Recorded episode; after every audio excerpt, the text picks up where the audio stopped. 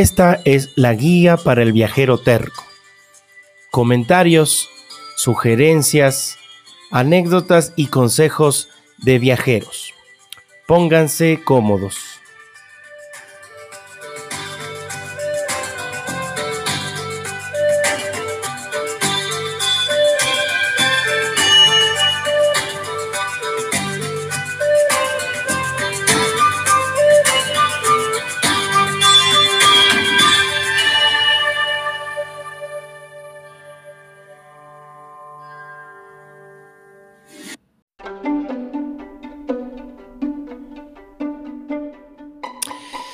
Hola, hola, viajeros tercos, ¿cómo están?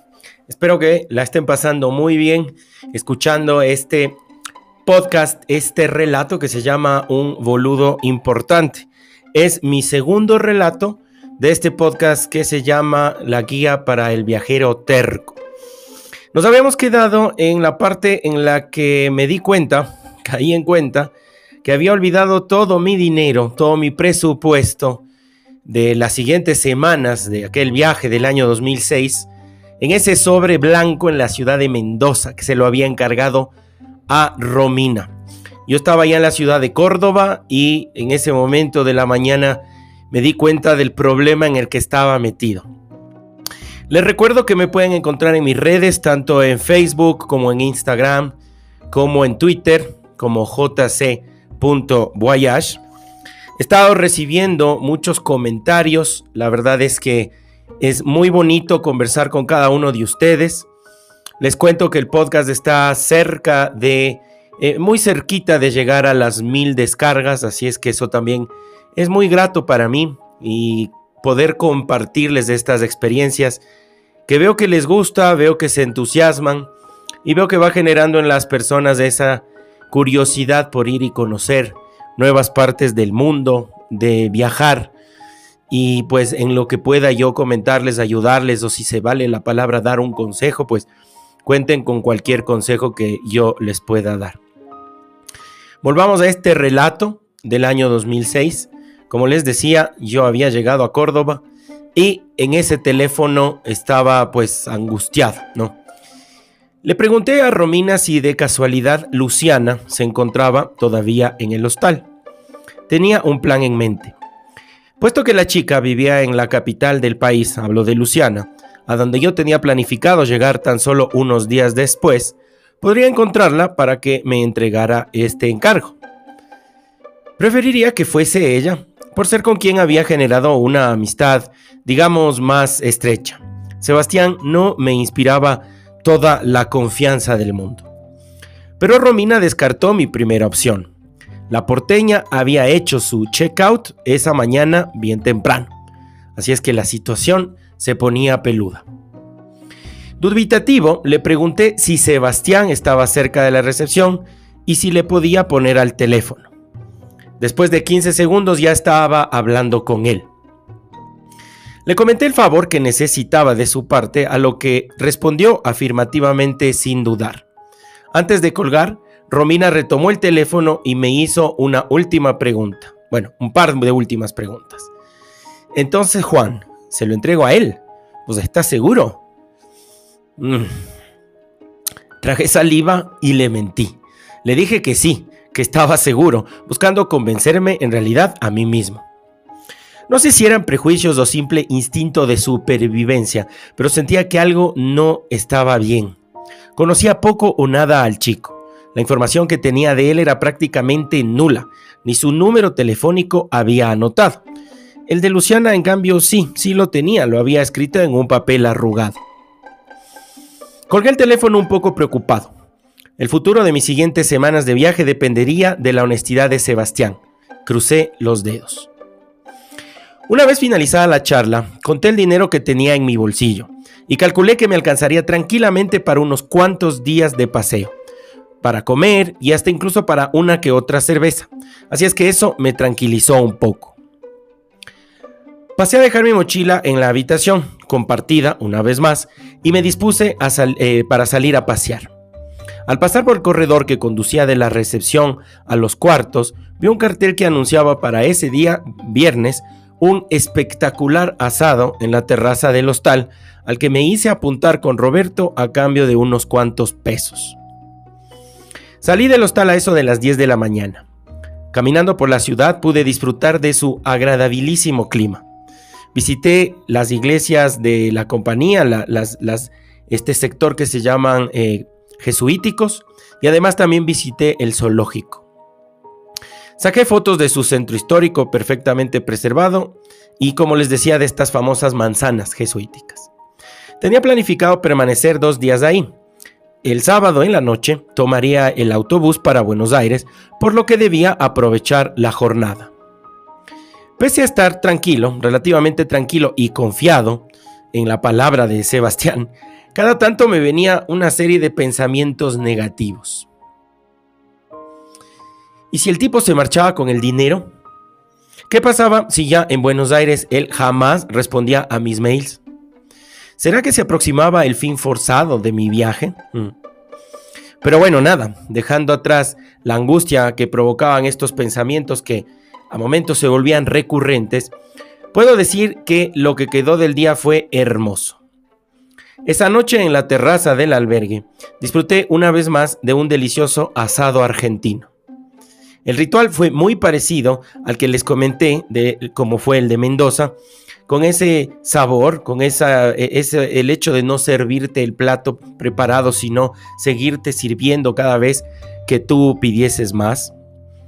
Pero en este caso sí había una gran diferencia, porque en lugar del vino, la bebida que acompañó la copiosa cena fue el, famoso Fernet con coca. El Fernet es una bebida alcohólica elaborada a base de varias hierbas, cada una más aromática que la otra. Estas se mezclan para luego ser maceradas en alcohol de vino y reposadas en barriles de madera, generalmente roble. Tiene una alta graduación alcohólica y su sabor es algo dulce de inicio y amargo al final. Por esto se lo suele mezclar con una bebida gaseosa oscura sabor a cola para darle cierto toque de dulzor. Tengo que confesar que al inicio me pareció un brebaje desagradable, pero después de tres o cuatro cócteles estaba ya pidiendo más.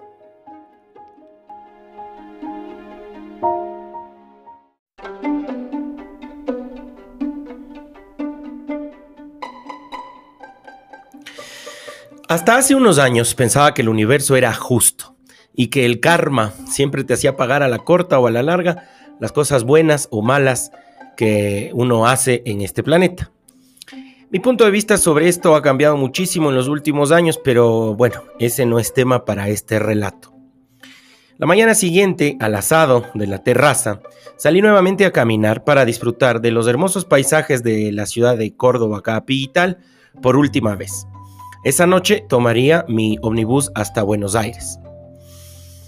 Entrado ya el mes de noviembre, el clima era inmejorable. El cielo estaba hermoso, la temperatura acogedora y cada tanto corría una suave brisa que se sentía como una caricia. Esa misma brisa es la que trajo hasta mis zapatos un par de billetes de 20 y 50 pesos argentinos. Me agaché, los revisé y al no tener a nadie alrededor, Supuse que era un regalo que, alguien que algún ser celestial me lo había enviado. Me los guardé en el bolsillo contento, pero sin dejar de revisar con el rabillo del ojo a algún posible propietario. En mi cabeza se repetía la frase, ojo, mira que siempre que encuentras plata, después terminas perdiéndola. Me hice de los 70 pesos, los que sumados a los dos billetes de 20 que tenía en el bolsillo, daban 110, ni más ni menos. Esto representaba en esa época alrededor de 40 dólares de los Estados Unidos de América, suficiente para mis consumos de lo que quedaba de aquel día y para el par más que me tomaría reencontrarme con Sebastián. La jornada se fue en un santiamén, como suele pasar cuando uno está disfrutando. A la noche, después de despedirme de Roberto, tomé un taxi que me condujo hasta la estación de buses para coger mi transporte hasta la capital argentina. Pagué con algo de cambio que tenía y me quedé con dos billetes grandes en mi bolsillo. La compañía de transporte que había elegido para llegar a Baires ofrecía diversos servicios en hermosas unidades de dos pisos. Las tarifas estaban divididas en primera clase y clase regular. Yo opté obviamente por la segunda, acordé con mi presupuesto. El viaje duraba alrededor de 8 horas. Al llegar a la estación cordobesa, casi con el tiempo justo, me entregaron mis tickets en una ventanilla. En ellos estaba escrita a mano la palabra Buenos Aires. Cuando identifiqué al apuro la plataforma donde se encontraría mi transporte, me llevé una angustiante sorpresa al ver escrita la palabra retiro en mayúsculas sobre un letrero luminoso ubicado en la parte inferior izquierda del parabrisas del bus. Yo me imaginé lo peor. Muchas opciones pasaron por mi cabeza. Primero, pensé que lo había perdido. Iba retrasadito un par de minutos. Después pensé que alguien en Mendoza o en Córdoba me había estafado. Como tercera opción pensé que había comprado mal el boleto, puesto que yo lo había hecho eh, varios días antes desde la ciudad de Mendoza, recuerdo. La cuarta alternativa era que podía haberme equivocado de plataforma, pero no tenía mucho tiempo yo para errores. Me acerqué a la persona que ayudaba a acomodar los equipajes dentro de la enorme unidad y le dejé saber todas estas dudas. Disculpe, ¿usted sabe cuál es el bus que va a Buenos Aires? Le pregunté. El corpulento hombre me miró y con una sonrisa burlona respondió. La estación de buses de Buenos Aires se llama Retiro. Es este. ¿Te subís o no? Terrible papelón el mío. Le entregué mi mochila para que la tirara donde menos le estorbara y subí a ubicar mi asiento. No sabía dónde esconderme de la vergüenza. Sinceramente no recuerdo mucho del trayecto nocturno, porque caí rendido en mi cómoda butaca. La ruta era poco accidentada, casi sin una sola curva, por lo que era inevitable relajarse. Me desperté cuando estábamos llegando a la ahora famosa para mí estación de retiro en Buenos Aires. Después de bajar del autobús, busqué mi equipaje y salí en busca de un taxi. Yo seguía dormido. Reconozco que lo hice en piloto automático. Dentro de esos eh, enormes galpones que eran la estación de buses, encontré una cola de una docena de autos negros con el techo amarillo, todos iguales, esperando por pasajeros que llegaban de diversas ciudades del interior de Argentina. A mi turno me acerqué a uno de esos antiguos sedanes y deposité mi pesada mochila en su cajuela. Su peso ya me incomodaba y eso que no le había cargado más de unos pocos minutos. Accedí al asiento trasero y le mencioné mi destino al conductor. El hombre con su marcado acento porteño asintió y puso a correr el metro, el que tenía suspendido sobre su cabeza reclinado un poco hacia su derecha, junto al retrovisor. El chofer no tenía más de 50 años, pelo lacio blanqueado por el paso del tiempo, delgado de huesos, de apariencia bajita y brazos bronceados, cubiertos de pelos. Condujo por no más de 15 minutos, en los cuales me hizo un par de preguntas a las que respondí sin darles mucha importancia. Yo solo pensaba en llegar a descansar. Eran las 5 de la mañana, el sol empezaba a salir, y con esto iba descubriendo las bellezas arquitectónicas que se encontraban en el microcentro porteño. Mi hostal eh, estaba ubicado en el barrio de Montserrat, sobre la calle Hipólito de Irigoyen, a pocos pasos de la Plaza de Mayo y de la famosa Casa Rosada, sede del gobierno de este país. Llegar a esta ciudad era un sueño hecho realidad. Cuántas y cuántas tardes de planificación. Con el tiempo pude volver tantas veces como jamás lo hubiese imaginado, pero en la madrugada de ese domingo todo era nuevo para mí. El taxi salió de la amplia 9 de julio y tomó la angosta Irigoyen. Anduvo un par de cuadras y se detuvo frente a una casa de cinco pisos con fachada antigua, como de los años 40, color gris oscuro y puertas de madera amplias, de unos 4 metros de alto. El hombre paró la maquinita y la tarifa marcó 12 pesos. Metí mi mano en el bolsillo izquierdo, que era en el único donde tenía el dinero, y le entregué un billete al tiempo que bostezaba. Él lo tomó y se produjo un silencio de varios segundos. Yo estaba esperando mi cambio, pero él rompió el mutismo y en lugar de entregarme alguna moneda de vuelto, me pidió que completara la tarifa. Me mostró un billete de dos pesos y enfático dijo, con esto no alcanza, flaco. Así es que volví a meter la mano en mi bolsillo y le entregué otro billete, seguro yo que con eso bastaba y hasta recibiría dinero de cambio. Pero volvió a pasar lo mismo. Después de una pausa algo incómoda, el hombre insistió en recibir más. Ahora, según él, le había entregado uno de cinco pesos. No puede ser, pensé. Metí mi mano en el bolsillo por tercera vez, pero no encontré más billetes. Atiné a decirle con algo de vergüenza que me disculpara, que no tenía más dinero, a lo que él respondió con un tono amenazante. Y de sigue la carrera me queda camino a casa. ¿ah? Bájate y agarra tus cosas. Quedé mudo. Me bajé apresurado del taxi buscando no incomodar más al menudo conductor. Agarré mi maleta de la cajuela y me lancé a pulsar el citófono que se encontraba al lado de ese lungo portón de madera. Gran susto me había pegado. Una voz me contestó y tras preguntar algunas cosas que respondí en plan autómata, se escuchó el clic del pestillo electrónico y la puerta se abrió. Ingresé fregándome los ojos para sacarme la última secuela de adormilamiento y me acerqué a la recepción del lugar.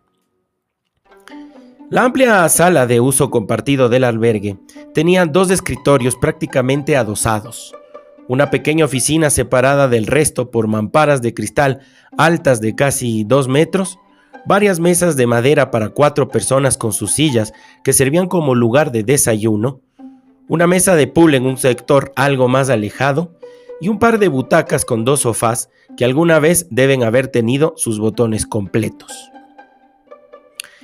En el escritorio de la recepción me preguntaron por mis datos. Mostré mi pasaporte, les dije mi número de reserva y comenté que tenía planificado quedarme entre seis o siete noches, dos de las cuales estaban pagas. La persona que me atendió, de quien no recuerdo ningún detalle relevante, confirmó mis abonos y me explicó que desafortunadamente tendría que esperar hasta las 11 de la mañana, la hora del check-in. Me señaló con su mano una de las mugrosas butacas donde podía esperar sentado esas casi seis horas. Llené un par de formularios y enseguida me acomodé en el destartalado asiento verde oscuro, descolorido por los años. El ruido que hacían los turistas que empezaban a llegar hasta la recepción no me dejaba conciliar el sueño. Adicionalmente, los sonidos de las cucharas, mezclando el azúcar más el choque de los cristales que hacían los pasajeros que empezaban a servirse sus desayunos, conspiraban en contra de mi reposo, por lo que no podría decir que descansé. Sin embargo, la pausa sirvió para refrescar un poco mi cabeza y me permitió darme cuenta de todo lo que había hecho hasta ese momento. Y básicamente la había cagado.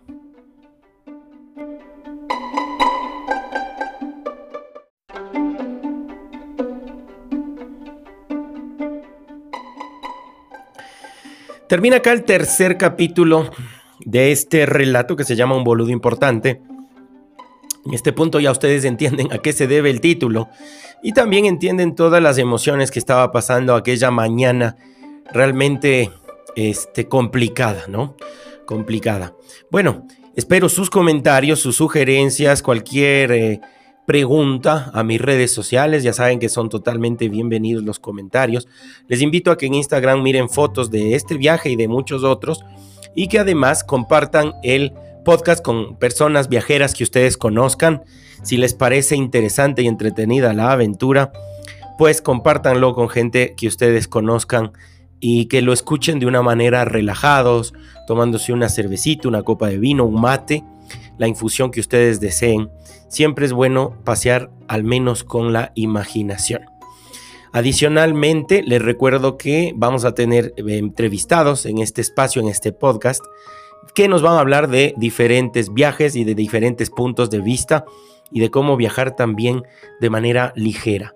Todo esto en el futuro, después de terminar esta, este relato de un boludo importante. Un abrazo hasta el siguiente capítulo.